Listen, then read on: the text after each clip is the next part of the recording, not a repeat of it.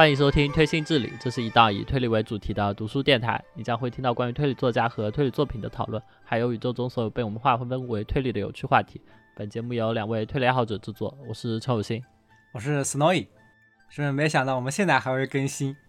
我预计我们现在的时间应该是除夕的下午或者晚上。你最好要预计成功，好吧？有可能，有可能。本期节目我们就想临时想了一个企划，就是说我们征集了一些我们群里面还有我们之前参与过我们节目的嘉宾嘛，做了一个企划，就大概说征集一下大家今年印象深刻的推理活动。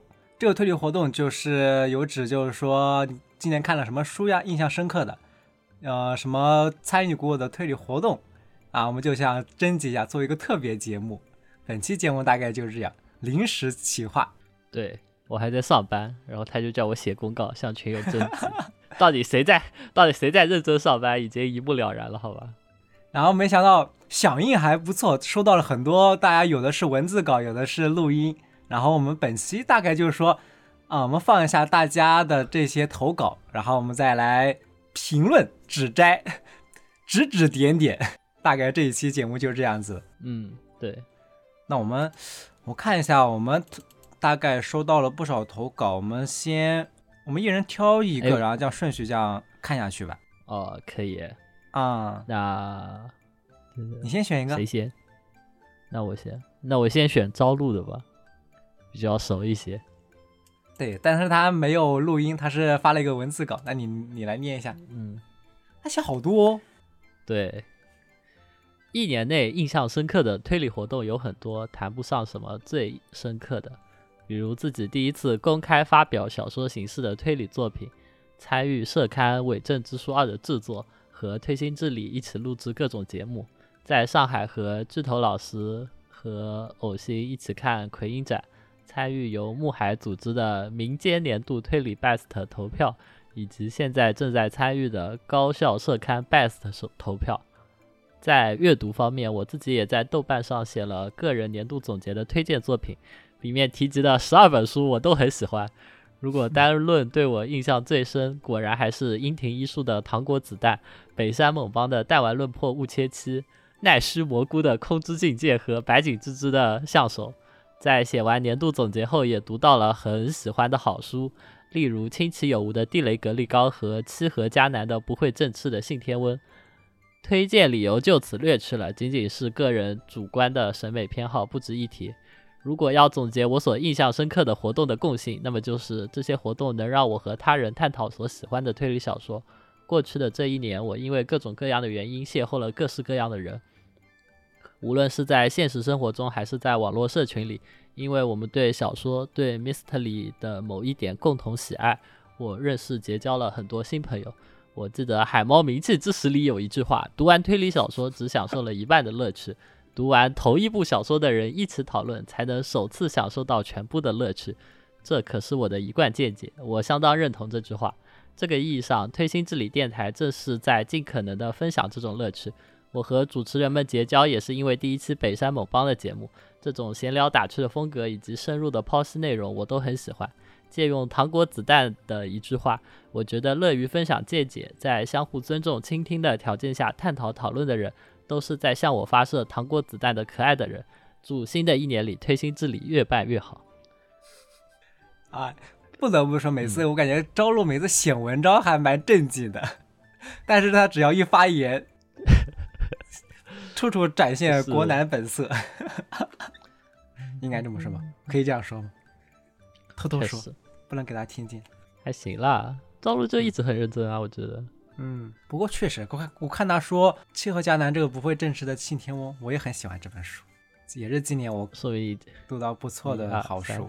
所以前面四本你都不喜欢 啊？前面四本你肯定都没看过啊？没有看过樱庭樱树的书啦，《糖果子弹》。樱庭啊，《糖糖果子弹》今年会今年会引进哎？哦，是啊。对，之前只有台版，然后之前看消息说是会引进《糖果子弹》，我觉得。就是低配版我的男人，或者说青春版我的男人，好吧？嗯，对对对，你都说过好多次了。然后，地雷格力高真的很推荐大家看，看完看完之后感觉清奇就是天才，他就适合写这种。真的吗？我看也有人不喜欢吧。很少哎，我现在看到大多数都是好评，因为呃，就它它是五个短片嘛，就五个都是那种小游戏，然后加上一些特定的规则，然后变得复杂一些。本质嗯上就是、本质上就是智斗智斗小游戏，然后就是美少女呃不高中生美少女那种决斗，然后带一点小小的感情线，我很喜欢。嗯，它这个主要不就是说，确实，我自从加了我们那个群之后啊，我自己也感觉我看书速度好像是变快了一点。以前自己看书的时候，看书速度很慢，只要加入了什么讨论里面，看书速度就会变快。就是人家说这本书没看过，那我赶快去看一看，才能跟人家讨论，有这种感觉。不过你没有，你看书速度一直都很快。呃，对，我我不过不过做了电台之后，确实会认识很多新的人。认识人这个事情倒是做了电台之后才比较有感觉，因为不然有些有些朋友可能其实都没机会接触到，比如说像朝露这样子，在我的生活圈里完全没有这样子的人，对吧？就是因为就是因为就是因为做了电台，然后才能遇到志趣相同的朋友吧。我觉得还是有讨论才能怎么说，比一个人看书视野更广一点。因为自己看书很容易就嗯看到某一种类型里面，而不像在群里面大乱斗之后，你能知道各种各样的风格 你现在不也只看在一个类型里吧？啊？没有吧？没有吧？没有吧？真的没有下吗？没有没有没有，我现在看书可广泛了。那看在下一个群友，我来选一个，哦，那就选这个 ID 叫信天翁的群友，他正好就是喜欢那个齐河迦南的信天翁，因为所以才取了这个 ID 吧。来放下这个，嗯，对，好像是的。Hello，大家好，我是信天翁，一位普通的推理小说爱好者。在2023年中，见识到了很多新的推理小说作品以及作家，而且也 认识了如此新本格的推理电台，还有令我眼前一亮的推理小说和作者，在此给大家做出分享。嗯，其中我我特别感谢就是偶像老师和 Snowy 老师做了《纸城境界》的专题节目，简直简直就是打开了我新世界的大门。我以前对日常推理其实并无太多的兴趣，但这篇简直是让我感受到了一份独特的乐趣，也开始了我的日常推理阅读。你的谜题由我解答，这个是系列作，有一和二，简直是本格和二次元的完美结合。最后一篇逻辑的碰撞，以及它每篇都有恰到好处的解答以及多重解答，都深深地打动了我。我尤其推荐最后一篇《一年去班与唯一的老实人》，纸城大师亲自带你领略逻辑的魅力。其中的逻辑链就像多米诺骨牌一样，呃环环相扣，简直是令人欲罢不能，酣畅淋漓。然后顺带一提，里面的美少女插图也很精美漂亮。还有就是今年新认识的一位作家是七和迦南，他的《七海学园》两部曲就分别是《照耀七海之星》还有《不会振翅的信天翁》。我感觉这两本书可以说是我今年阅读的最大收获了。从我的名字，大家也能看出我有多喜欢这两本书。而这后者《不会振翅的信天翁》又可以说是前者的超级升级版啊，在日常之谜之中暗藏浮现与逆转。结局也是让我感受到了久违的震撼与心痛，我现在想起来都难以忘怀，非常推荐一看。最后，我想附带书里的一句话送给大家：希望并不是因为事情美好所以才有的，而是就算事情糟糕，希望也一样存在着。在此，希望推心之旅能越办越好，你群的海龟汤水平也能越来越高。好，谢谢大家。好，听完了，嗯，《纸城境界》那一期节目，我感觉确实在录这那期节目之前，我也是第一次看他那个书，也相当于是给我打开了一个二次元推理的大门。哎，其实二次元推理多的有很多啊，嗯，但之前看的确实不多。只不过这个，只不过子晨写的可能确实是里面最好的那一批了。嗯，我有想做一个就二次元二次元推理的题专题，其实还有挺多还蛮有，就是你不会把古川牛都算进去了吧？不然就会冷门一点。比如说那个什么赤村奇葵子的分析都是瞎扯淡，有嗯，这么一个系列。然后还有山井光写的那些，阿广已经算是正经的推理作家了，好吧？之前他之前是就是写轻纯轻小说的，我好像在哪他之前听过这个。他之他之前有名的有写那个神的神的记事本，神的记事本，哦然后那个失恋侦探百赖应该是这个吧？啊，不是，失恋侦探百赖不是不是山井光的，山井光等等，山井光那个应该叫学生会侦探吧？啊，对，学生会侦探同乡。然后他去年写的那个不是世界上最透明的故事，就评价其实不是还蛮好的吗。那个那个，我记得在什么他们那个木海的那个投票未引进的那个排名还挺高的，是吧？对啊，嗯，阿光除了除了写小说会坑之外，没什么缺点。那我已经被透透底了，它是什么实体书轨迹嘞？呃，这个反正也不一定会讲那本书了，所以就没什么关系。好啊好呀，嗯、然后还有一些其他的，就其实轻小说里面还是有蛮多呃推理浓度比较高的，但我需要找一个就是二次元浓度比较高的人。大量阅读过轻小说的人，呃，确实，其实呃你觉得重启孝良孝良田算推理吗？我感觉他那个是标准悬疑，哎，能能呃，感觉不那倒能也是，对吧？确实，如果那个也算的话，文学少女都可以算了。对对对对对。那看，哎，那个七和迦南，你有没有看那书啊？七和迦南我没有哎，还没有，没有哎，那快去看呀！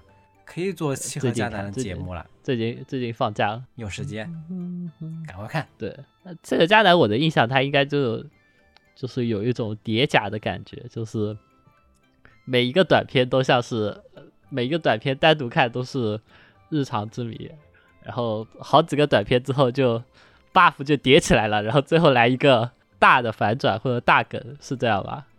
他那个也不算非常的日常，至少不是你看那个哦北村薰那种日常。他的日常，他因为是那个儿孤儿院童，对，啊不，相当于孤儿院嘛，就儿童救助机构嘛，青海学园嘛，就那种没有家可回的孩子就寄住在那里嘛。有不少的那个短片故事背景还很沉重的，也不算很日常吧。嗯，嗯，所以什么死人呀，什么都是有的。因为他那些孩子，你知道很很多都是什么遭遇家暴呀，什么没什么问题，肯定不会是对被收养的，是吧？对，但是他他到最后他那个故事主题还是偏向那种暖心之类的，有些暖心啊、嗯或者温暖的结局，他大多是这样子的，所以就还好。行，可以看一下。嗯，我也喜欢他第二本，第二本不会正治的信天翁这一本，我本来看第一本的时候我还挺喜欢那种寄宿学校那种淡淡的温暖的那种感觉，那第二本的时候情绪更激烈了，第二本情绪更激烈一点，故事更沉重一点，然后我觉得第二本会更好看一点。但是看的话，你还是我还是建议你就按那个顺序看，先看第一本，再看第二本，有一点的那哦个延续性。好哎，那好，看下一个嗯，那下一个，嗯，到你来选一个。哦，那我选我选弗兰朵。嗯，好好。他在群里面的 ID 是想把埃里克戴尔发射到爱丽丝进丝程。进程，对对对，来 听一下他结果已说的是什经发射。到拜仁慕尼黑去了。徐老师和陈老师好，推心置理的各位推批观众们，大家好啊、我叫弗兰朵，在群里的 ID 是想把埃里克戴尔发射到爱丽丝进城，没有想到反而把它发射到拜仁慕尼黑去了。今天我想说的故事是我和一本国推之间的羁绊。这本书是纳多老师的《一路去死》，呃，在我还是在初中的时候，大概是一二年、一三年，就在那时候漫客推理杂志，就是蔡骏主编的那个杂志上面看到过这个故事的连载。大概的这个故事的剧情是一个推理作家失去了某段时间的记忆，但是这段记忆又和几起杀人案有联系。然后在一次去西部地区采风的过程中，昔日的幻影再度出现，包括嘉峪关戏台上的人头消失之谜、敦煌的杀人汽修店之谜，以及喀什的王府迷宫之谜。虽然说这个故事单从手法上来说其实蛮无趣的，尤其是对于推批来说，呃，感觉是挺无聊的，而且它的结尾处理也非常的抽象。但这里面有一个点我很喜欢，那就是这本书里面对于西部地区人文风情的刻画，非常符合我对于旅行推理的想象。而且里面还是当时能够读到的浅见光彦之类的作品里面见不到的大漠、戈壁以及多民族聚集区、多民族聚集区之类的题材，这样的西部令我心驰神往。二零二三年刚好我大学毕业，呃，我的毕业旅行就是沿着小说里故事发生的路线，嘉峪关、敦煌、喀什，算是踏上了一场文化苦旅吧。我印象特别深的是有一个瞬间，是在我从敦煌坐二十个小时绿皮火车硬座去乌鲁木齐的那个晚上，那个时候因为手机电量不太够，然后呃充电宝也不太想，就是充电宝也不太够，我就用最暗的亮度坐在位置上重温了这书里面的一段情节，是在和田的大逃杀之类的剧情。就在看那个段落里的某一个瞬间，会觉得自己就是书里面某个一路逃亡的角色，然后也是一直向着心中的目的地蹒跚西行。可能这个就是阅读的魅力，这就是推理小说的魅力吧。可能它不是二零二三年我看过最好的推理小说，呃，这里插一句题外话，我觉得是大汕头，但绝对是二零二三年对我影响最大，或者说。呃，我自身反馈最强烈的推理小说。二零二四年，也祝各位推批能够读万卷书，行万里路，找到自己最喜欢的作品，像中村青司一样，找到那座只属于自己的暗黑馆。弗莱朵分享这个故事其实就很有意思，就是他他其实就相当于是有一点圣地巡礼那种感觉了吧？对，就是沿着沿着书里描写的那些城市，然后走走一遍那种路的那个感觉。之前我看那个石城，他们新鲜的活动是不是去日本也进行了个简单的圣地巡礼，是吧？对，就找到书中描写的段落，嗯描写的一些地标，然后去参观了一下那里，这样子。我感觉进行这个圣地巡礼还应该还挺简单的。你假如你到日本去旅游，你到那个什么鸭川旁边走一走，我感觉无数的推理小说那个场景都在那里，是不是？就只要只要你有心，你就可以啊做到。对，那么多推理小像说，像黄甫黄甫上半年的时候，不是写了一篇那个嗯午夜文库、午夜文库国推，就那个发生地考察的类类似于这样子的文章，就嗯考察了就是午夜文库出版的一些国推，它可能是在哪个城市呃发生的，然后有一些借着书里的描写，然后去探索这样子，对我，觉得其实还蛮有意思的。黄甫老，黄甫老国推神龙，国推神龙，好吧 大家可以期待一下我们之后的节目。你你去看那篇文，多垃圾的他都看了，让我让我心生敬佩，好吧。太恐怖了，不过弗兰朵这个，就它本身那条路线就其实很迷人了嘛，嗯，就有喀什，有敦煌，没有去过，我也没去过，哦，而且这还是纳多老师很早年的作品了。我知道纳多就已经是十九年谋杀小旭那个时候了，嗯，那已经是我也是，那已经那已经好像是一八年了。弗兰朵就是特别喜欢旅行推理，对吧？他看了好多旅行推理对他，而且他每个周末真的都在旅行，啊，太太羡慕了。不是在旅行就是在加班，嗯，人生就是这么的极端。那你在杭州，我想你在杭州，你你不是能进行那什么嗯杭州搁浅的圣地巡礼，能不能进行？有没可以有这样的可以能是可以对吧？杭州搁哦，我要吐槽一点，杭州搁浅里写了一段关于钱塘江的描写，哦，然后那段那段描写是照抄小学语文课文里的。我当时看到，我当时看到的时候就一整个回忆起来。什么小学课本？是那什么？哦，是现代文的那种，并不是什么古诗什么的。哦，对，就是应该就叫什么钱塘江潮水之类的吧？啊，钱塘江观潮应该就是这个。哦，我记得，我记得啊那个，，这这这一篇就叫观潮。我我记得，我记得，不错，你能进行一个圣地巡礼了。合肥，合肥有没有推理小说背景在合肥？有有什么好看潮水的啊，从小看到大，好吧？潮水这个东西就是，就对我们来说已经没有什么新意。啊，合肥有没有什么圣地巡礼？你 就你你看过的国推，你去学里，你就去学里那个孙权的 孙权那个公园。有没有有没有三国时期的在合肥？好吧，我只能进行《三国演义》圣地巡礼。哎，但大多不是以前写过《三国事件簿》吗？是吗三国？事件簿里有没有赤壁相关的？但我合肥又不是赤壁，你在想什么东西？哦，你你可以去看看有没有合肥之战相关的呀。哎，那多，那都写了好多书呀。对，但我对他的印象就从就只有十九年谋杀小时，我只看过这一本。嗯，好，下一个，下一个，下一个我看一下，呃，我再来说一个国推，这是我们群里面的刀老师他写的，也是说的一个国推，是蔡骏的《一千万人的密室》。我来念一下，今年印象最深刻的推理小说是蔡骏的《一千万人的密室》，看完之后就感觉像是被按在了吸烟室，听人吹逼了三小时。这书是我看群里面推荐的，谁成想群友里面有坏人。一开始我还寻思这一千万人的密室多少带点拥挤，没想到拥挤的不是密室，是书里无穷无尽、连绵不绝的比喻句，平均三行一贫嘴，五行一比喻，每页都文艺。求求蔡老师别再炫技了，别跟用了修辞大全雕了一本推理似的。比喻是什么很高深的水字数方法吧？哎，之前微博上面贴了蔡骏的一个比喻，你有没有看到？蔡骏的比喻可太多啦。就好像就是一千万一千万人的密室里面那本书里面，就是什么，他写了个男主角进入了某个高层的水塔里面，啊，就比喻说像是进入了什么什么子宫一样，非常 非常下头的比喻。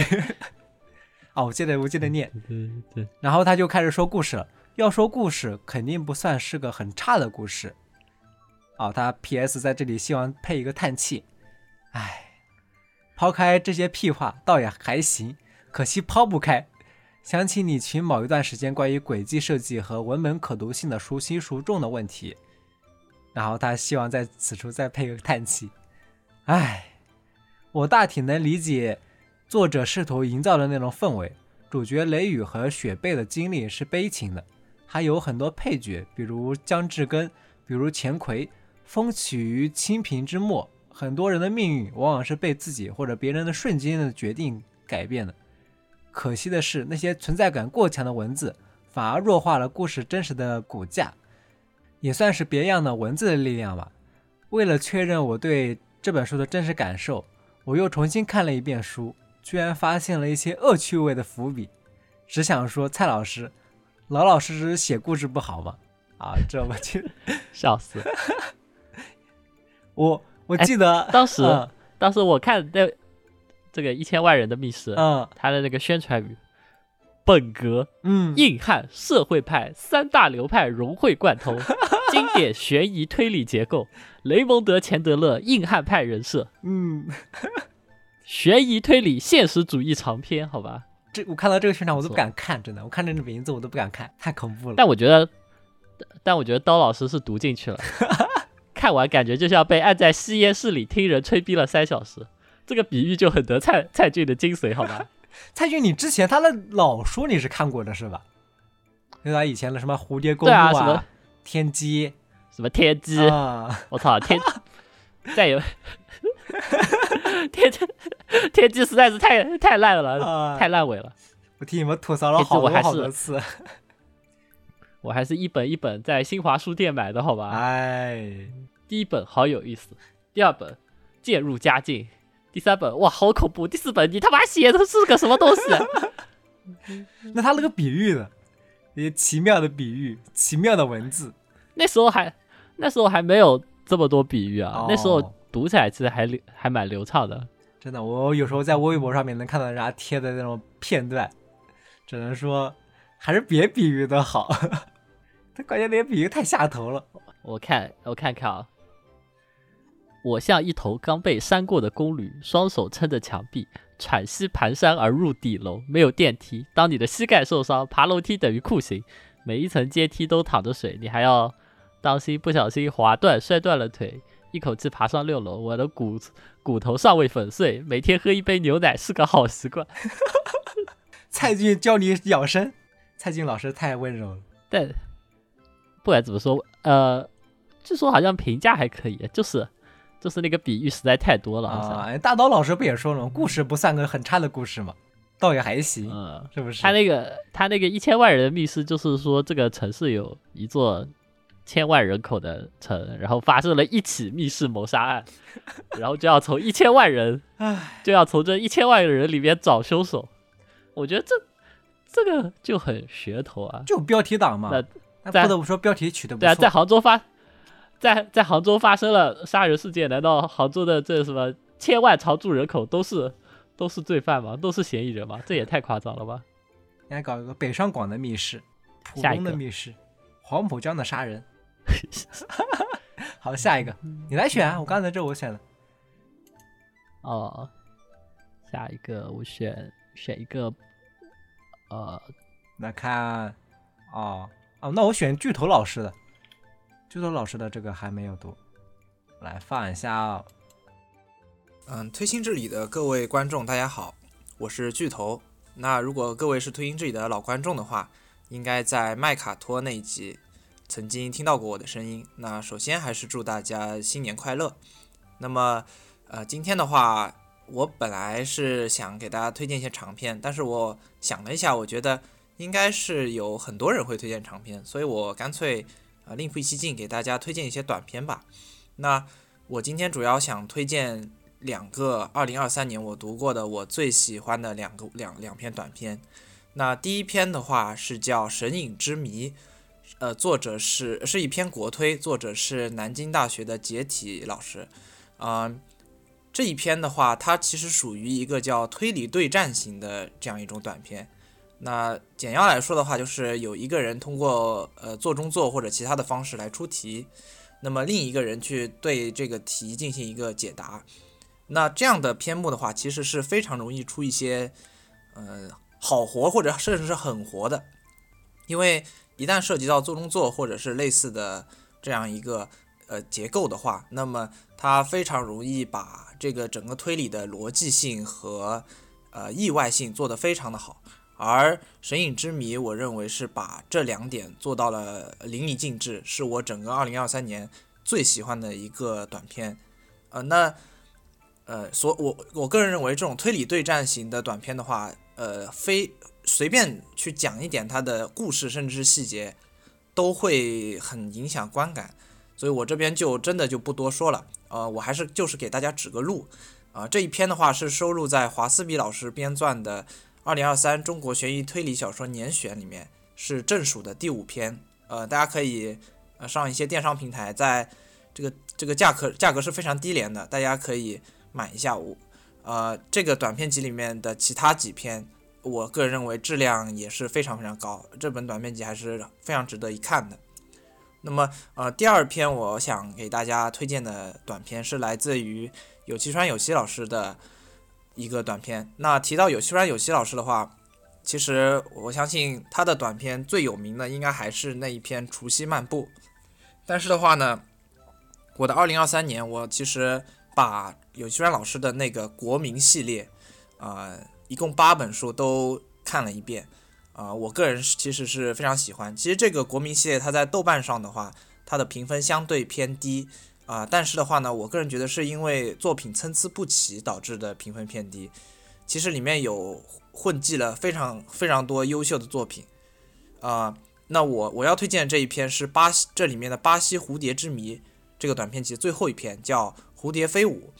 呃，蝴蝶飞舞的这个梗的话呢，其实呃作为我们中国的推理观众来看，或许也并不是第一次见啊、但是呢，有西川老师的写法跟我们大部分人所见到的那个写法，其实还是有非常非常大的一个区别。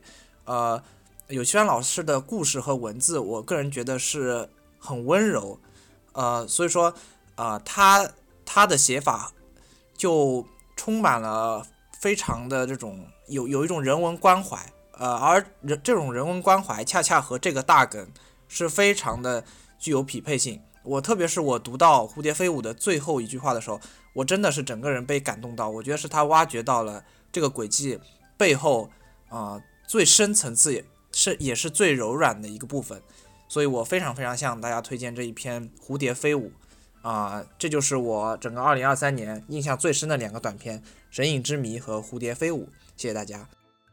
他这个《神隐之谜》这一篇你看过吗？啊，我有看过，啊，你感觉怎么样？我书是买了，但我还没看。那一篇就是肖宇那个社刊里最最强的，然然后好像他们后来后来有评就是就是全年社刊里的各就各种优秀篇目篇目，然后《神隐城之谜》也在其中排的很前面，嗯，确实挺不错的。就它是那种啊、就是感觉有点像是设定系的，就是就它里面每个人都有一些残疾，有些病之类的，然后你要猜就这个人他到底是什么病，然后然后发生了凶杀案，到底是患有什么病的人做的，就差不多是这样子的呃故事结构。嗯有点像是设定系的感觉嘛，因为每个人都有独特的一些病症。可以，那我等下看看。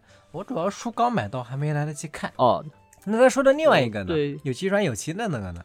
有些川有些那个我没有看看过啊，完了完了，有些川有路线些我我只看了他一些一点点那个江神二郎系列，还有哦那，个马来铁道吧，没有看的很多。听你说过。因为我一直觉得有些川有些嗯川主要靠卖腐，好吧，我对他有偏见，我还是要再多看一点才能才能修正我对他的印象，好吗？嗯，那就相当于剧透老师推荐了两个短片嘛，大家就可以去看一看。嗯，我们也被推荐了，我也被推荐了。主要是嗯，怎么说呢？所有喜欢爱丽丝的人，他说的嗯都是什么？爱丽丝笔下的人物互动很好、很甜之类的，就都是这种嗯话，你知道吧？嗯这里面的推理很少有。呃，《江城二郎》里好像有一些关于推理部分的评价，另外地方好像都只字不提，嗯，让我觉得很不是很感兴趣。而且爱丽爱丽丝也是那种会写的很长很水的人，你知道吧？哦，哎，你还记得吗？那豆瓣上面不还有人还有人要弄那个有栖川刊吗？他也嗯在征集稿子呀。今年的时候，今年年中不要说这，我还在赶招录的稿子呢，能不能赶出来都是另一回事，好吧？你真的有在赶吗？真的有在赶吗？我真的有在干啊！我今天怒写两百五十字，好吧？人家跟我一样，这还剩两天的时候再开始写啦，不急，还早，不行不是，三月一号吗？呃，我我要在假期里把它写出来，不然更加来不及了。嗯，那看下一个，再选一个。下一个我哎，选巨头是你选的还是我选的？巨头是你选的，啊、你再选一个。这个群友叫木川，开始重新读日推的二零二三年，读了日推之后，读纯文学的朋友就问我，你能不能读点好的？我无言以对。但是我猜他们无法领略清凉院流水、武城王太郎、北山猛邦的魅力。说的是，有的时候我也无法理解，但是已经没有办法不读新本格了。也许会有那些喜欢挑战推理谜题的读者在吧，而我的兴趣已经变成了神棍电波流日推。你不能看点好的吗？我的朋友对我说。我说啊，我的朋友说感觉你推理读很多。我说怎么感觉你在嘲笑我？朋友说我确实有这个意思。我觉得新的一年里，除了要读阅读体验如同筷子绞进眼球，呃捅进眼球搅拌大脑的推理小说外，我也需要新的朋友。以上是说笑，其实并不完全是说笑，我百分之八十真心。顺便我在大家吐槽大说家知名作品之后，把自己剧透了，然后觉得这有够离谱了。结果读了 Cosmic 之后，感觉这什么纯文学，直接爱上。哎，我觉得二四年我还是会读日推、听电台、水群的。祝新的一年里推心置理电台办得越来越好。这什么典型那叫什么新本格读多了，新本格小鬼发言，现在还处于高浓度之中。确实，你刚读完《武城王太郎》《北山猛邦》和《清凉有流水》，你的精神状态肯定是处于一个非常亢奋的状态，是不是？我记得我当时我刚看完也是这种状态，就看到侦探把筷子捅进自己的眼球里面搅了搅，自己给自己做前额叶分离手术，这个难道不兴奋吗？哇，当时印象太深刻了。我也喜欢，我也喜欢阅读体验，如同筷子插进眼球般的阅读体验。好吧，好吧，好吧。但这种书其实很难得，有点嗯一期一会。我最我最近已经，最近已经，你把你把那些比较有名的都读了之后，你就嗯，不太能读到了，就会兴趣逐渐衰竭，然后就要不停的读，不停的读，就会有一种已经把满分作文都看完了，然后接下来就只能退而求其次，稍微就要自己挖掘作品中的一些亮点了。怎么亲了你说的好像是吸了什么什么东西要 寻找代替品一样？乱说 好，不能乱说，不能乱说。啊，是是有一点这种感觉，啊，就是那种，就你会不自觉的想去再次追求这种体验，但嗯其实并不是这么好好找到的。就像爱斯基摩人吸海鸥看我的屁股一样。我一年多了，我都没有找到延期 model 代替品，好吧，嗯，很难受，我已经放弃了。一期一会，确实一期一会这些作品。哎，什么时候能再读一好，个？下一个，你你要再等一个武藤王太郎出来吗，再等一个武藤王太郎。感觉不太行。你可以珍惜佐藤鸠，佐藤鸠你已经退烧了是吧他？现在开始写，也开始写纯文学了。哇、纯文学才好。嗯我感觉优选 F 前面的开头我还蛮喜欢的。嗯好，下一个，嗯，下一个我选绿灯。呃，我是绿灯。今年印象最深刻的推理活动应该是八月份那阵的奎因展。呃，看多少签名什么，有什么样的故事就不多说了，因为呃，大概算是第一次参与线下的相关的推理活动。呃，这是推批自己的 CP 二九，然后还是古典古典推理 Oni 吧，可能吧。以及那一趟其实一并去了上海书展和迷影馆的活动，见到了挺多活生生的朋友啊。因为以前一直是在网上交流，而且还看到了呃所谓这个上海三巨头，包括这次活动其实倒逼着去读了呃一些作品吧，最后发现其实挺颠覆的。以前就一直觉得奎因只有逻辑，但是后来发现侦探这个角色本身的意义也能写得很独树一格。然后后来也参与了推心置理的奎因专题，啊，其实印象最深刻的活动应该说是这个是吧？然后还有就是在年底的时候成功拥有了自己的简中奎因全集。简中奎因全集是，那应该就是国民和悲剧。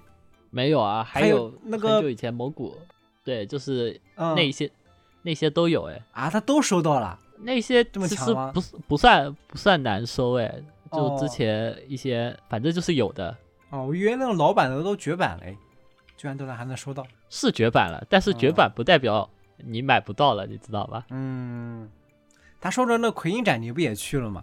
对啊，啊、迷云馆呢？迷云馆你去参观了吗？迷游馆我没有去过哎，迷云馆和孤岛书店这两个，我都没有去过哎。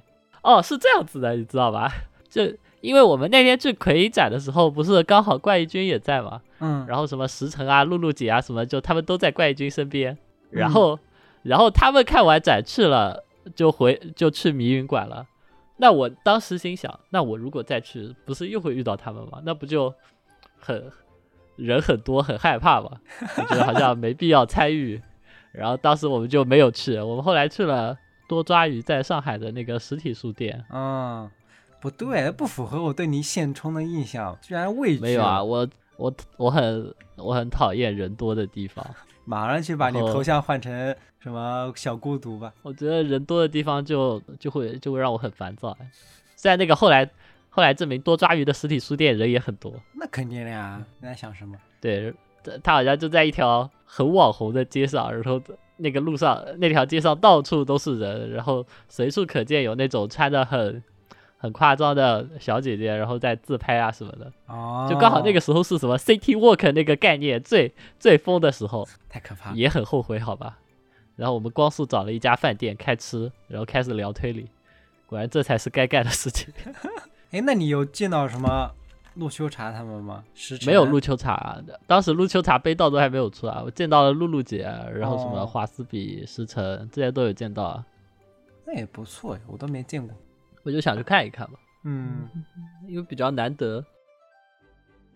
那下一个我选小梅推理安利，我想给大家安利的是西泽保彦的降千晓系列，这个系列的主角团是四个人，一个高冷大美女，一个社牛跳脱的学长，一个像兔子般可爱的学妹，还有低欲望到诡异的主角降千晓。人物一经介绍，想必经常看推理小说的朋友已经感觉到了，这四个人很有故事。那么这些有故事的人聚在一起，在推理小说里会干什么呢？没错，会喝酒。当一罐一罐啤酒灌入口中，则以身边的谜题、旧报纸的案件、警察的委托，侦探们就已达到命运的舞台。谜题就像冰块，在侦探们醉醺醺的讨论中消融。以《黑贵妇》这篇短篇小说为例，主角们发挥想象力，对身边的谜题讨论出一个可能的结果，就是一个妻子对丈夫某一行为的执念。仔细想想，会有点头皮发麻的那种。但是安乐椅侦探嘛，虚空讨论并不准确，但西泽宝彦结尾处理的非常巧妙，他没有设计一个巧合让主角团得到这个谜题的真正解答。故事的结尾是主角团中的小兔发现了高冷美女高千对降千晓的一个执念，并且已经付诸行动了半年。相信读到这的朋友们就能体会到书中人物的强烈感情。我的话确实是磕到了。降千晓系列有长篇有短篇，故事的时间顺序与创作顺序并不相同。在总体的时间顺序上，主角团因为喝酒相聚，忘忧是起。在一次次推理中建立的羁绊是成，被各自的烦恼所轻视是转，用推理互相拯救是和。推理的力量不仅是解密，单纯用推理炫技，没有和故事、角色、感情达到平衡，只能让推批高兴，没有瞧不起推批的意思（括号）。但当推理成为侦探们的常见，包含情感全力挥出时，侦探们的荣光会绽放在刀锋之上。好，结束了。嗯，说的好，说的好，没有瞧不起推批的意思。早该对推批动手了。他说的有道理的，就是这个系列的很有意思的一个看点，就是说，哦，呃，推理是建立在他的这些人物互动上面的嘛。然后他这些嗯，推理不是纯粹推理，推理是为了，呃，是影响他们的关系的一个工具，差不多现在这样子的。嗯，我们是不是应该走？我们还是赶快把那个西泽保彦专题计划上了。计划上了呀？但是我，但是我书本还没看完吧？你快去把他书看完。我还，哎呀，想看的太多了，其实也不是很想看的太多了，很难啃啊。快看，还有几本啊？我看了四本嘛，他是不是有八本还好几本呢是七本啊？我记得。嗯，还有好几本。对啊，我想把印象停留在他们最好的时候，好吧？有没有道理？总要迎来那个时刻的，长痛不如短痛，快点看为。为什么要迎来这个时刻呀？你这人话说的就很怪。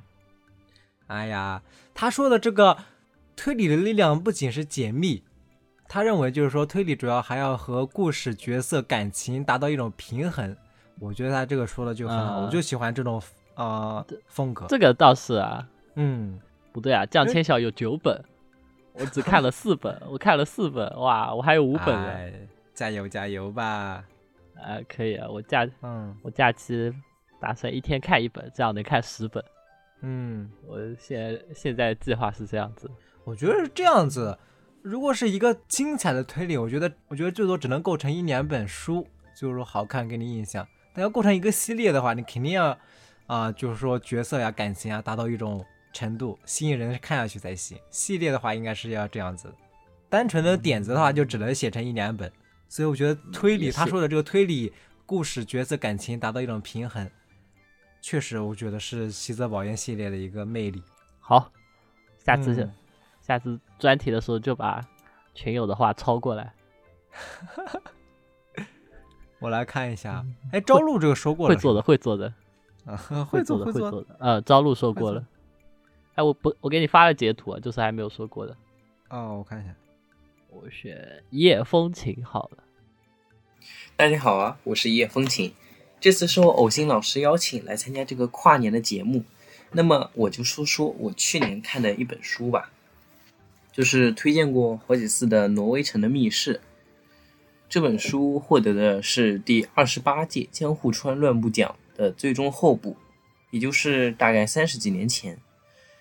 这本书主要讲述的是两位主角来到了一个老头的少女漫画之中，并且呢，在这个漫画的世界中发生了一起绝对的密室杀人案。公主和王子要成亲，但是由于该世界观中的一个习俗，他们必须在两个隔着一个峡谷的高塔上独自生活七天，然后才可以完婚。而这高塔上布局十分的阴间，然而公主就在这最后一天门打开之前被人杀死了。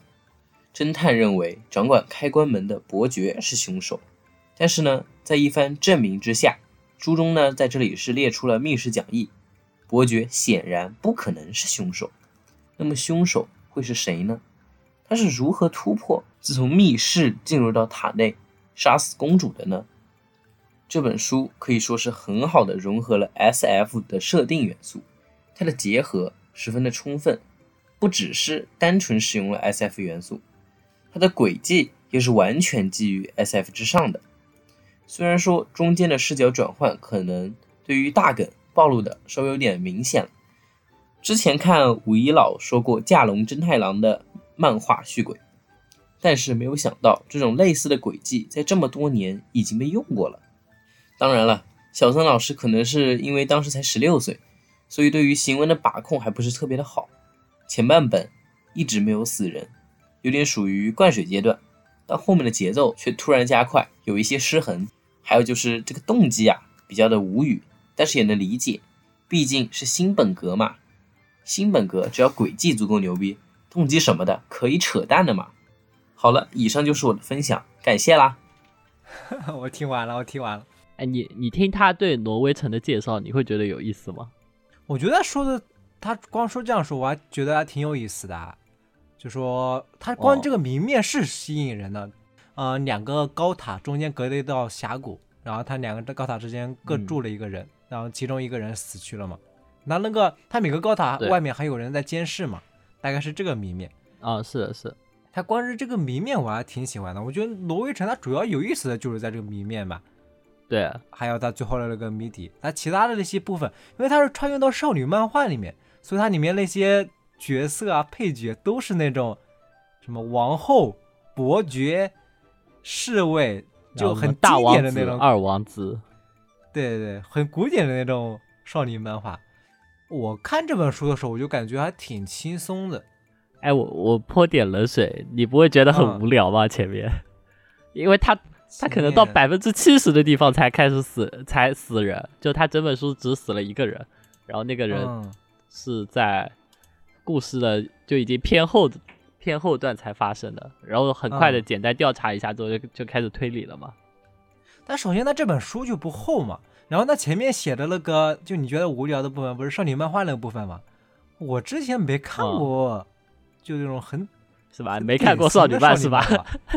看过，但是但是这么典型的、很古、很古早味的没怎么看过，所以我看的时候，我感觉还有点抱着恶趣味的态度在看前面的那个，就是说啊，我那个女主角啊怎么就是成为一个像那个灰姑娘一样嘛，在鞋店里面工作，然后就莫名遇到了王子，王子说那你要，那我要娶你回挪威城。我因为我看这本书的时候，之前我不知道那个作者是写这本书的时候十六岁，我真的以为是什么。嗯，就说是一个成熟作家故意写的，就故意模仿这种很拙劣的少女漫画的感觉，所以我抱着一种恶趣味的态度在看，倒也还好，因为看的本来就不长，你知道，就那个那个时候最最火的少女漫，应该就是他这个风格的，你知道吧？啊，是就吗？九六年、九六年、九五年，应该就是《天使红河岸》创作的，《天使红河岸》那个刚开始连载的时候啊，就嗯他讲那个，一就一个日本少女，就穿越到了过去的一个古王国，然后和和当时的其中一个王子吧，好像是三王子，然后一起共同冒险的那种奇幻恋爱之故事，好吧？那个很有名啊，嗯你没有看过吗？没有看过哦你你呃你应该没有听，你应该听都没有听过吧？你你有听过吗？？没有没有没有没有没有，就他那个国家好像是以赫梯帝国为历史背景，就反正是一个很神奇，就有点像古埃及一样的很灿烂的一个古文明，好像现在的话在就在土耳其附近那块地方吧，好像。你为什么对这个这么熟啊？太可疑了。因为我看过啊，因为我看过，好吧，我们老二次元都博览群书的呀，少女漫也是我的 狩猎范围之内的东西，好吧，就那种，就那很很古早的，每个人都是那个锥子脸，哦，然后腿比我给腿你腿占全身的三分之二是吧？对，给你看张截图，有有画面了，有画面了。对啊，然后我看的时候，我就我就基本上脑以以这种形象来脑补，但他的情节又特别无聊，我就不是很喜欢。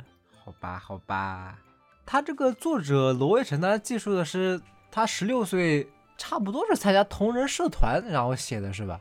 我记得是他这样说的。对，然后投了那个江湖川乱步赏。对，然后投了江湖川乱步奖，入入决选了，大概是这样子的。嗯然后他出道之后，他不是正式出版这本书吗？他自己说是故意保留了那种很深色的那种新闻，想保留他十六岁写文章文章的那种风格。我是抱着恶趣味的态度看了，怎么说？我反我反而觉得他那个最后的那个大梗啊不是很有冲击力，虽然是放在那个时代肯定有冲击力了，但我还是这更有恶趣味的这种少女漫画感觉，我觉得更有意思。你肯定是更喜欢那个轨迹了。哎，这个作者除这个作者除了写推理漫画之外，还是个动画评论家，你知道吧？嗯，他好，他本来好像就他好像好像本来也不写什么推理吧？呃，对他现在已经不太写推了，就专注于动画评论，好吧？嗯，哎，大家去可以看看这本书吧。我觉得这个群友推荐说的还挺好的。对，虽然我觉得就降低期待了，它就只有一个轨迹比较比较嗯亮眼一些，我是这么想的。看你再选一个。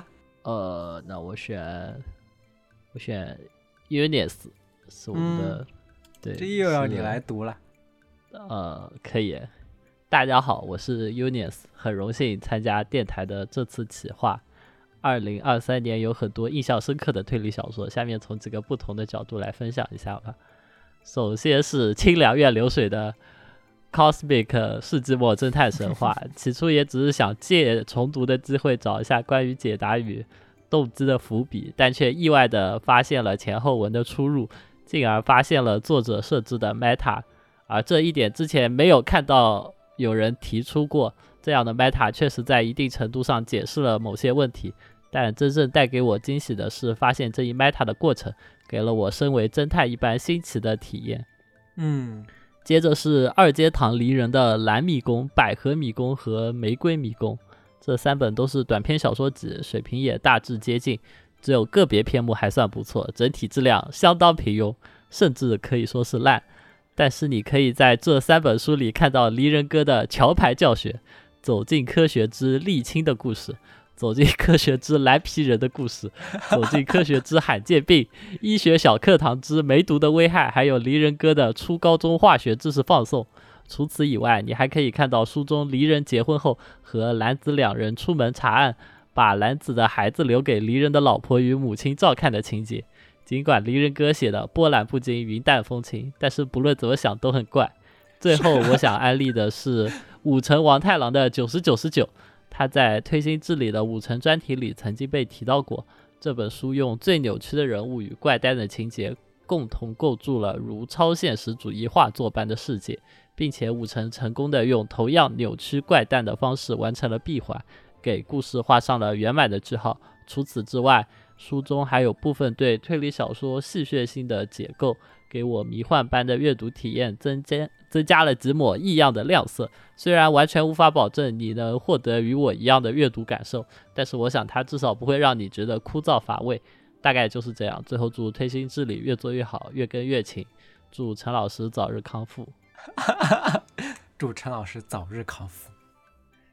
差不多了，快快恢复好了，好吧？我们分开来说，他先说他那个清凉院流水，就是他跟我说的流和水前后文的出入嘛。我觉得可能还挺有挺正确的，就是有可能就是作者设计的 meta，这是哦他和我说的。然后就是离人哥这个，把兰子的孩子留给离人的老婆照顾，然后他和兰子两个人出去这也很正常。我觉得离人就是 骗婚能。接受这样子。最后想想说一下，就是 Unis 他其实在 B 站也有做视频，他最嗯开始做了那个放电人解读，然后接下来是清凉流水，好吧，只能说主打一个呃叫什么打破刻板印象。主打一个品味清奇，好吧，对，哎，他他九十九十九是不是准备做了？但是九十九十九不好做，他在他已经想思考很久了。这本主要是这本哦书太怪了，你知道吧？嗯，之前之前我们做清凉流水专题的时候，我有跟他讨论了好多，哦，讨论的结果就是，我觉得他是一个真的喜欢大作家的人，但是我是一个不够喜欢的人。他喜欢的是抽象的大说家，你之前说的。好，下一个，呃，下一个就放这个我们这个群友 ETO 亚洲分队小队长，我们来放下他的声音啊。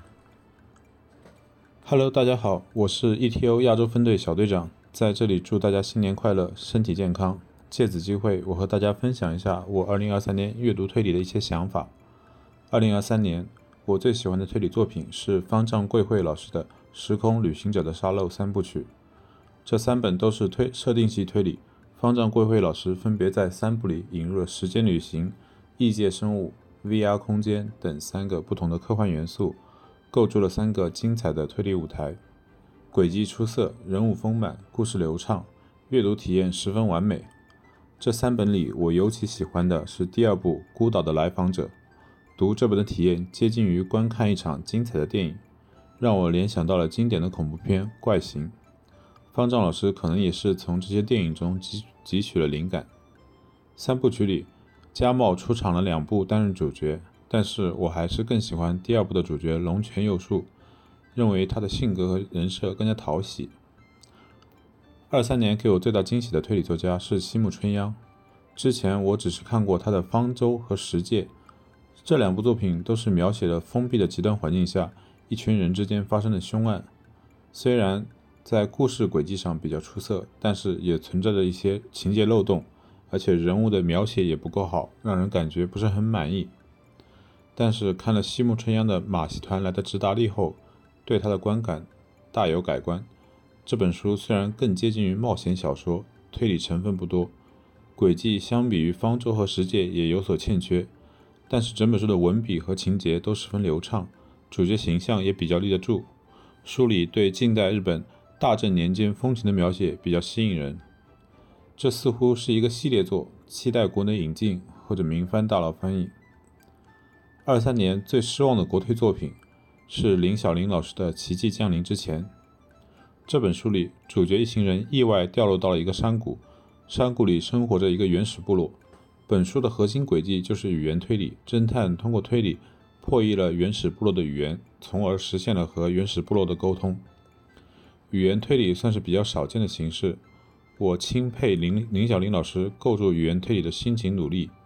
但是这本书的其他部分都十分糟糕，有很多令人无语的故事情节，单薄的人物形象，还有不断重复的标题，这些因素加到一起，导致我阅读这本书的体验无比糟糕，简直仿佛是在受刑一样。好在本书的篇幅不算很长，所以最后坚持读完了。这本书可能是我近几年来读过的最糟糕的出版小说。二三年我最喜欢的推理作家是白井智之。白井老师的作品想象力丰富，设定新奇跳脱，可以看出白井老师在推理小说方面有着巨大的潜力。前段时间，白井老师的作品引进国内后火了一波，作为白井老师的拥趸，也感到十分欣慰。最后再次祝大家新年快乐，平安健康。大五郎这个怎么说？他是把今年印象深刻的、喜欢的、不喜欢的全部都说了一遍，还有印象深刻的作家。对啊，好正经啊！他在我们的群里面的 ID 是大五郎。他，我我觉得他已经对方丈贵惠 不要太爱了。那个，然后是那个，哎，那个新木春央的马戏团，你看过了吗？没有，我也没有看过。就是说比较偏故事性一些，所以就暂时放了一下。嗯，哎，他是有明翻是吧？是明翻出来了。对他，他有他有翻译完就可以找到，大家去可以看看。然后方舟的话，今年会出简中。嗯，之前感兴趣但还没有看的，可以等一下买一，可以等等买一本、嗯、看看。那个，然后他就说了白锦嘛，最后就是最失望的就是你的你的国推第一名，怎么如何评价？哎你来评价评价。哎，这本书本来就本来就是这样子的，就是、嗯，本来就是会有相当一部分人讨厌他的啦。你对他说的今年阅读这几年阅读的最差的出版小说如何评价？大五郎有没有读过《螺旋塔》呀？我、也是不是有有没有？是不是是没有？那那我建议大五郎去读一下，这样就可以刷新，把这个刷新掉，不就好了吗？太恶毒了，没必要。恶毒了。这如果最差只有一个的话，我就不停的看最差的，这样就可以把它嗯刷新掉了。我也我觉得没有问题啊，因为我确实知道还有认识挺多人就是讨厌，就很看不惯那个《奇迹降临》之前，我也承认哦它有很多缺点了。哦，可以推荐大五郎再去看一下那个前面小刀群友螺旋塔推荐的《一千万人的密室》，正好两本书一起对冲一下大五郎肯定会喜欢《一千万人的密室》那种类型的，我总觉得，啊。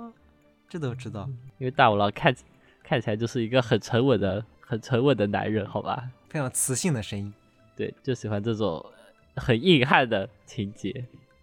那再放一下卡尼奇洪水的这位朋友的音频，来听一下。各位大佬好，我是卡尼奇洪水，也是思源馆群里的群友。二零二三年印象最深刻的推理活动，那肯定是读白井的相手了。初见真的是非常非常的惊艳，读完之后就陷入了闲着的时间，好久读不下去其他的推理小说。群里当时充斥着白色恐怖，讨论十分的激烈。相手之爱一呼众矣，我这里就不细说了。说说印象第二深刻的推理小说，《蛇馆藏》和《百蛇堂》这两本。二零二三年，山金田信三的小说我还是读了好几本的。三三的小说我一向是当民俗微恐怖推理小说看的。我的阅读感想是：最出名的是手无，最好的是作者不详，最恐怖的就是《蛇馆藏》和《百蛇堂》。这两本我觉得可以直接当恐怖小说看的。虽然故事还是发生在那种常见的旧式封建家族，但是描写十分细致到位，情节铺垫层层相扣，恐怖的氛围是一步一步渲染开的。到了主角单身举行仪式的时候，那恐怖感真的是拉满了，读进去了绝对会让你心里凉飕飕的。在晚上看的话，估计好多人会睡不着觉。强烈建议想寻求刺激的读者去体验一番。最后。祝大家龙年鸿运当头，财源滚滚，推心置理电台越办越好，一天三更，跻身百大。一天三更，太可怕了！什么诅咒？蛇藏馆你看过了吗？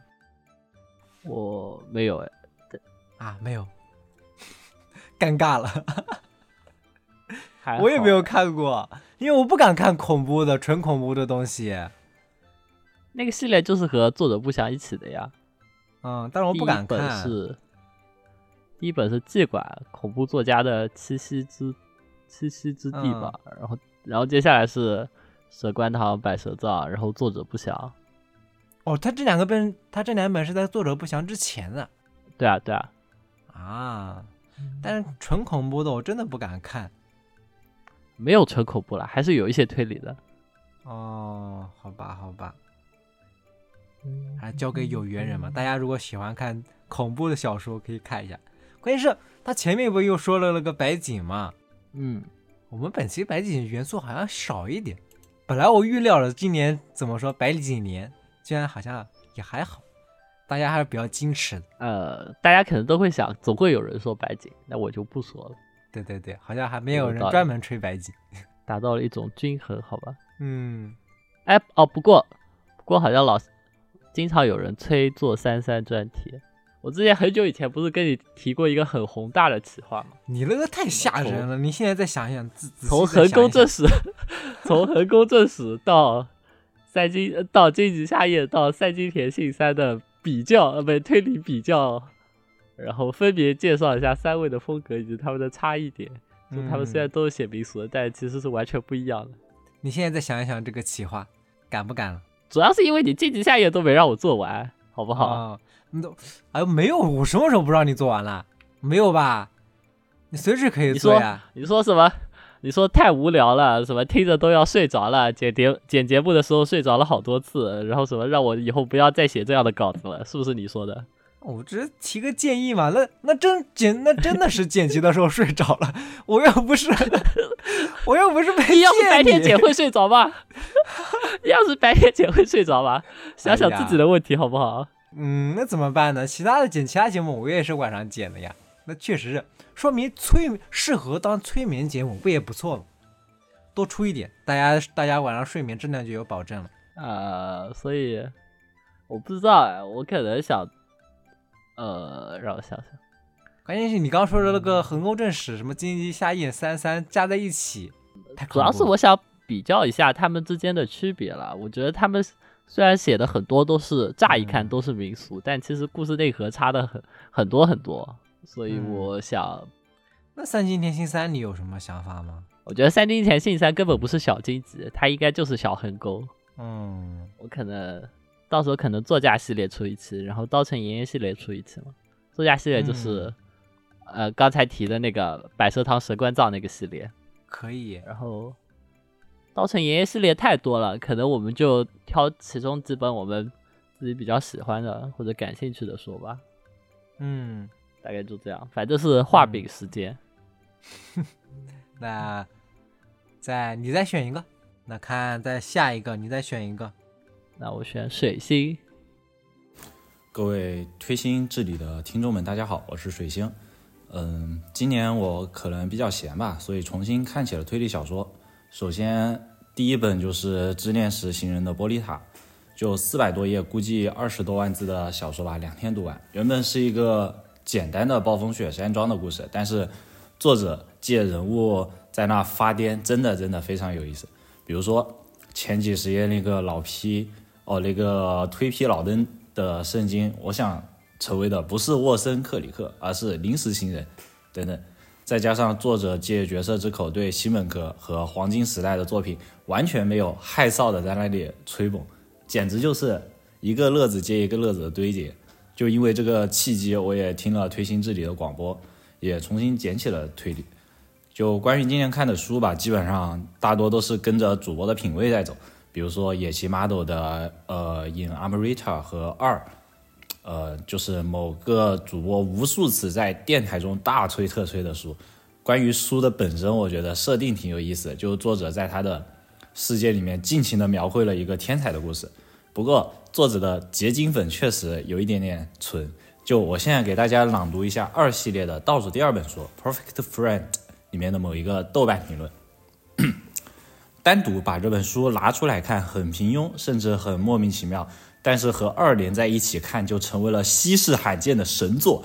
这就是野崎 model 的魔法。虽然五本书全都是二的铺垫，但这本书显然是最为重要的基石，甚至堪称比主角醉原夫妇的出场的影片甘露更完美的拼图。这本书既是继上而下的枢纽，又深刻地讨论了友情的意义。同时，本书也在试图描述鉴赏这个行为。比起前两个目的，也许第三个目的反而是野崎 model 最想表达的。但是，又有多少读者会关注那劈头盖脸的刘海下睡眼惺忪的双眼最终睁大，发现了世界之神奇美好的瞬间呢？不知道有多少读者读完这本书之后会去读二，但是单独给这本书打分确实有失公允。像野崎 model 这样构思宏大、想象力发散的作家，只能以作品系列体系为基本评价单元。总之，这本《黑魔法友情事件》值得六星推荐。总之，这就是野崎 model 结晶粉的浓度啊！就各位在豆瓣评论区里面，可以在麻神、武城、白井等等作家底下看到类似的评论。另外，今年暑假的时候还玩了很多的剧本杀。其实对于一个推 P 来说，就是和朋友们一起玩这种带有社交属性的游戏，还是非常有意思。毕竟好玩的本可以让人玩完之后再继续聊个几个小时，烂本也可以和同学们一起吐槽吐槽，这种体验还是很不错的。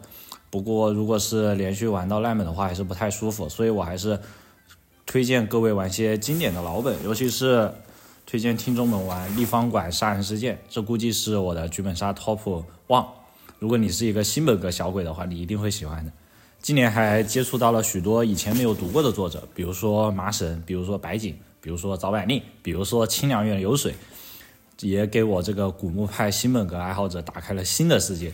以前自己以为的新本格就是临时行人笔下那扭曲病态的建筑，是岛田庄司天马行空的物理轨迹，是八也是八九十年代的作者们向社会派发起的宣战诏书，以至于后来我看到了四元馆，看到了独眼少女，看到了迪斯科侦探七七三，心里想的是我们新本格怎么变成了这副样子？不过就是这样的推理小说一直在吸收，一直在燃烧着作者们的大脑。和精血能够传递给读者们以供娱乐，也是一件呃幸福的事吧。今年和各位推理爱好者朋友们共同的思想烙印，估计就是呃大象头的九点三分奇迹和牺牲品的七点四分保卫战了。估计这件事其他人也会提到，会也会大吹特吹，我也在这儿不提了。我只是说李群的那个白卫兵结晶浓度确实有点。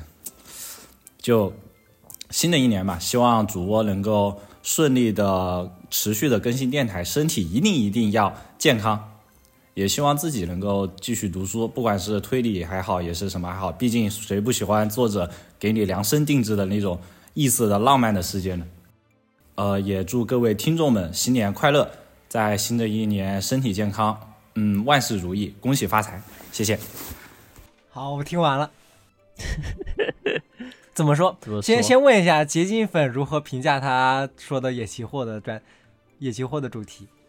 先提问一下结晶粉，正确的呀，正确的，正确的，正确的。他念的不会是你写的？一针见血的，呃，不是我写的，我还是要对 Perfect Friend 没有没有这么大吹特吹啦。那你好，那你的结晶程度还不是很纯？哇，我都专门出了一期节目夸了，好吧？哦，然后他说了再出一期，好吧？嗯，然后他说的那个立方馆杀人事件那个剧本杀，那个剧本杀你玩过吗？当然没有啊，我上一次玩剧本杀还是已经快一年前了呀，就嗯，是在很久以前的杂谈节目里那一次。我今天下午还去玩了那个剧本杀，正好今天下午去玩了剧本杀。玩的啥？今天下午去玩了剧本杀，它好奇怪啊，它是前一半嘛，大概就像手无那样，就有一个村子里面有。自古以来那种神奇的仪式，一男一女要到山上去，戴着面具去啊见面，就干干什么干什么，传承后代啊什么的。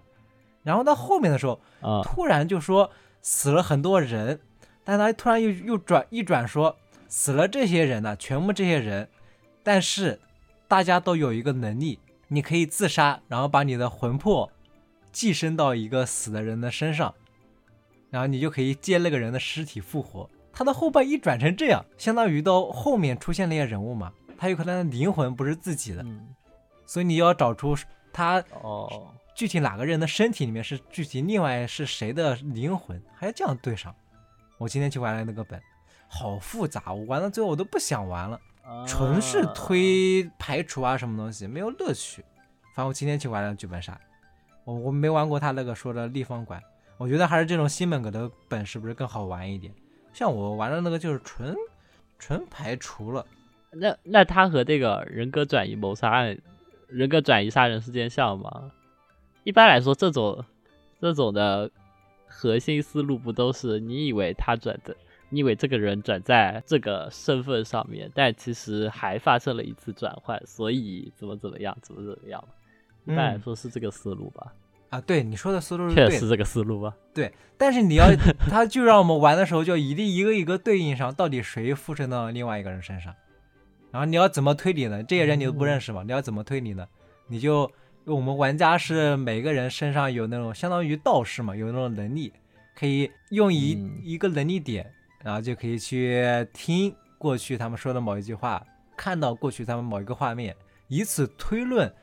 其中的两个人之间的关系，然后以那两个人关系推论，大概他们的身体里面到底是什么人，反正就好复杂。我刚今天下午玩了那个，玩到后面我就没已经颓了，已经没心思在那推理了，太为难你了。感觉你比较适合去玩情感本。哎呦，最后我也说了，但我说的。因为大家都不想再推了嘛，我也是，我就我就说着说啊，对，大概能这种时间久了之后，很容易就大家就已经没兴趣了，就很疲乏，对，就颓了。所以我大概就说了说大概怎么样怎么样，然后那个主持人就顺着我那个就大概就稍这样说完了。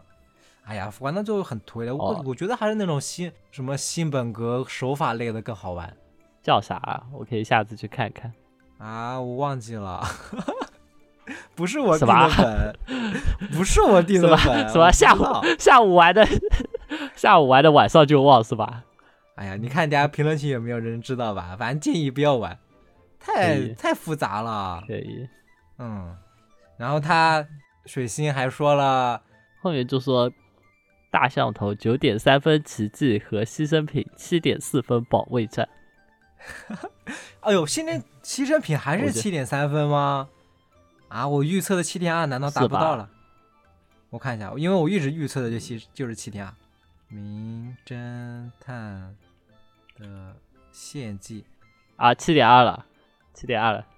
我我在几个月之前我就预测他等下是简中出来七点二分，嗯，可以吧？可以可以。说明你很懂简中用户。建议打响七点二分保卫战了，不可能再比七点二分更低了。还好吧，我我觉得无所谓吧，这种分没必要太在意耶。我觉得这个比那个股市两千八、两千七好玩多了。我觉得，我觉得会关注这个事情的人就太闲了。我是从来不，我不太看这个评分，我自己看完书我们就是。闲哎，我们就是闲的，这个才有意思。对啊，那没办法。评分评分比不懂吗？最近某个球王每次嗯评分都很高，这不就变成什么 Excel 球迷吗？Excel 读者这不是很有说服力吗？没有吧？分数才你要先论证豆瓣个嗯，你要先论证豆瓣排名、呃豆瓣评分有说服力才行啊。有说服力啊。然后那个豆瓣评分高的，它都会印在那个书封上面的，你看是不是？哦，关于这个事情，我经常看到那个，就总共也就两百个人评，豆瓣评分九点几分，有什么好吹的？就那说明就比如说两百。两百个人评的评的九嗯点零分和像《名侦探的限制》六千多人评的七点二分，我肯定选择先看这个七点二分，好吧？那哎呀，这我觉得分数还是有参考性。就是你抛开人数谈评分是一件很耍流氓的事情哎。但他有的时候该看的就是该看了嘛，他有可能数量就是那些嘛。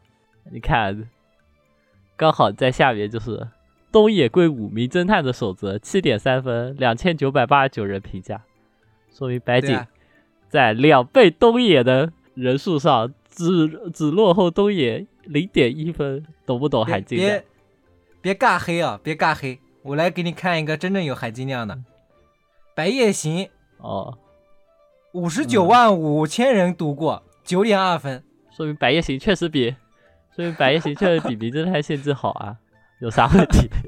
是吧？真的含有含金量的，一眼就看出，好吧？我我就要当那个什么最美逆行者，好好好，我不否认评。分多有意思，真的是评分太有意思了。没有评分就没有球王。哎我觉得，我觉得评分就是电子斗蛐蛐了。好，那看哦，快要说完了，我再来选一个。这个群友，我把他的 ID 发给你，看你会不会读。然后看一下这个群友说的是什么。呃，我念 C 巴萨拉，巴萨卡巴萨拉。说到去年整整一个农历年最爱的推理时光，脑海中会蹦出不少开心的碎片。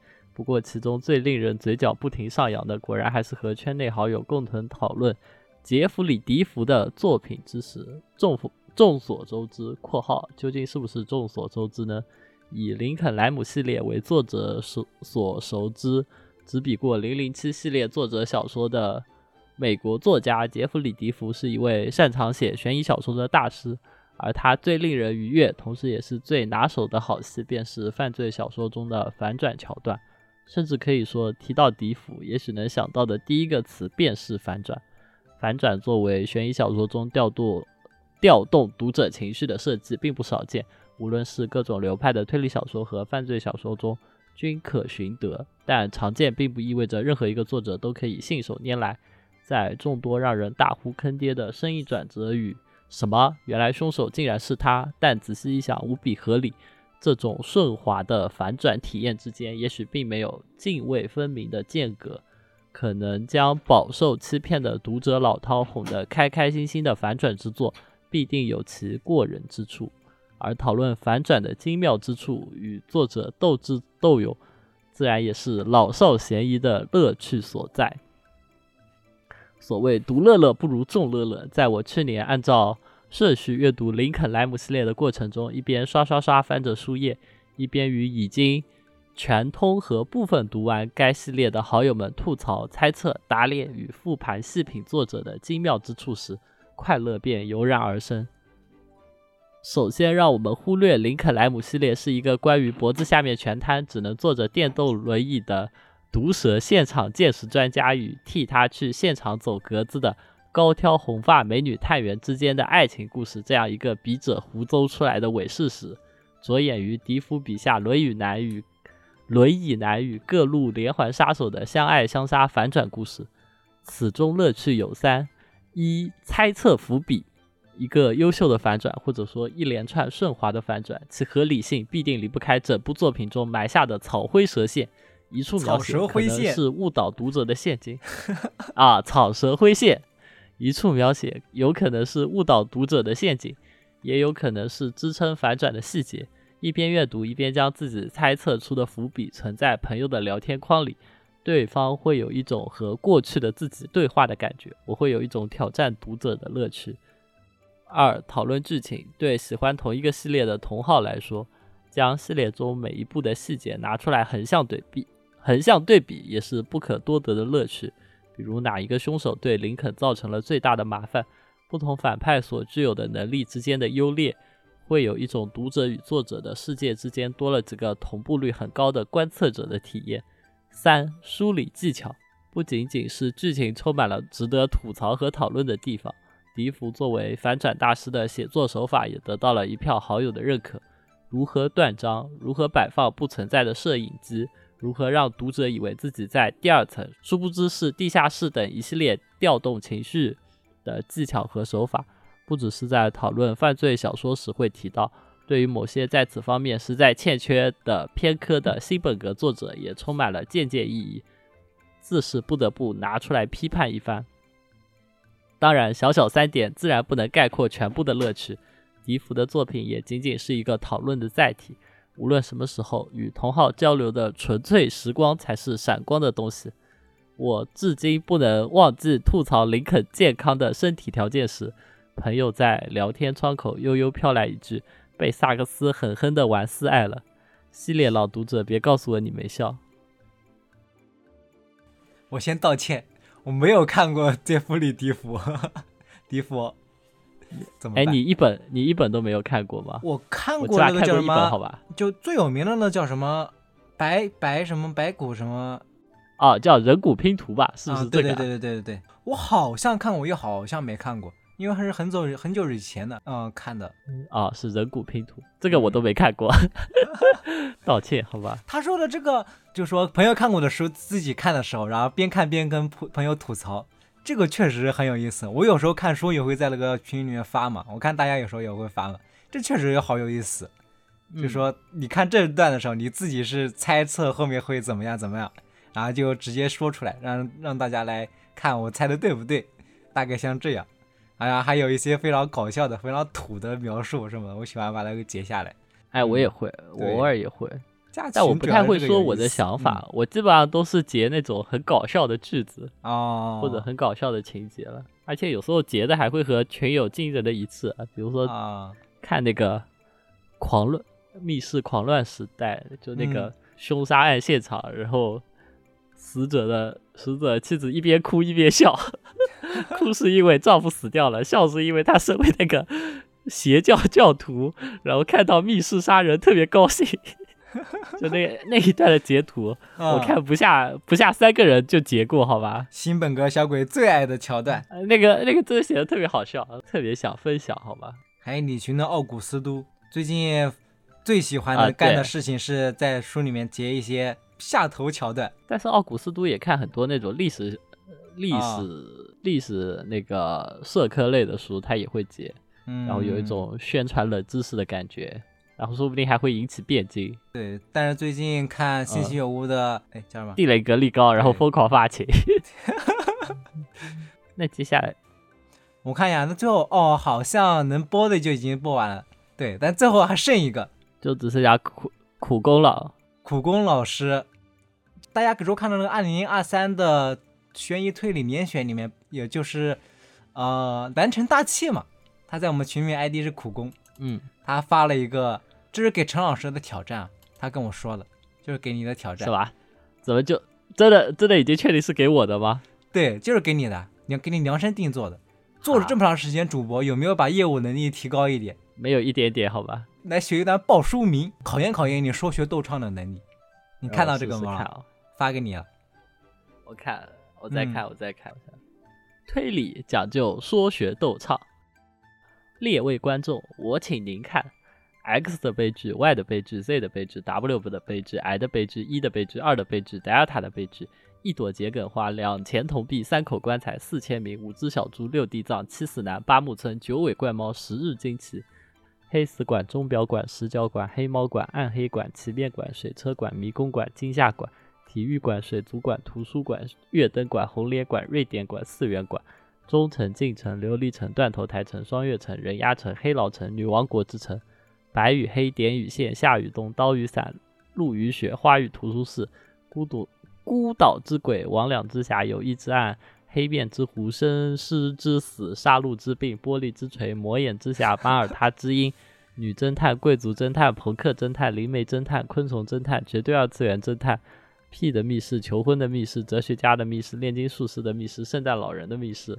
哦，我知道怎么让你表演了，我就想听你说生尸之死生师之死啊！说什么？我没有听清，已经很简单了，没有听清，再说一遍。生师之死，生师之死，真的有区别吗？很简单，好吧？有啊，真的吗？已经很有区别了。啊好吧，好吧，好吧，真的呀。好，说明口条还是不错的，虽然念错了好几个字就是了。哎呀，不重要啊，又不需要去考什么二级甲等。啊、口音这问题，我觉得靠多说是改变不了的。口音多说有什么用啊？口音不是你要先意识到说的正确，然后自己去改才行吗？嗯我主要只有呢呢不分嘛。哎呀，没关系，没关系的。好好，那我们这一期就到这里了。我们把群友的投稿都过了一遍，这叫什么？又水了一期，很有意义的一期，好吧？我们这一期放出来的话，嗯，应该会在大年三十、春初一。真的吗？你确定吗？我不确定，真行我不。确定，我不确定。反正是过年期间了，可以给大家嗯拜个年，应该这么说。啊、对，而且嗯想加群的听众的话，可以私信或者在评论区底下留言，嗯，我看到了都会告诉你群号的。好，然后另外说一下的话，就是电台现在可以在豆瓣直接搜索到了，大家可以去打分或者在底下留言。对，大家可以偷偷给我们打五星，但是不要暴露自己是水军。陈老师给大家一条五毛，是的，对，打 打分的人进群来领红包？带截图来领。好专业哦以。上就是本期节目的全部内嗯容。如果你喜欢的话，记得评论、转发、点赞、收藏。让我们下期节目再好见。最后，哦，最后祝大家新年快乐！新的一年龙马精神，还有什么吉祥话？呃说点吉祥话。哦，God bless you。好，那我们下期再见，年后再见。农历龙年，能你能说出农历龙年吗？农历龙年，好吧，根本就没有区别。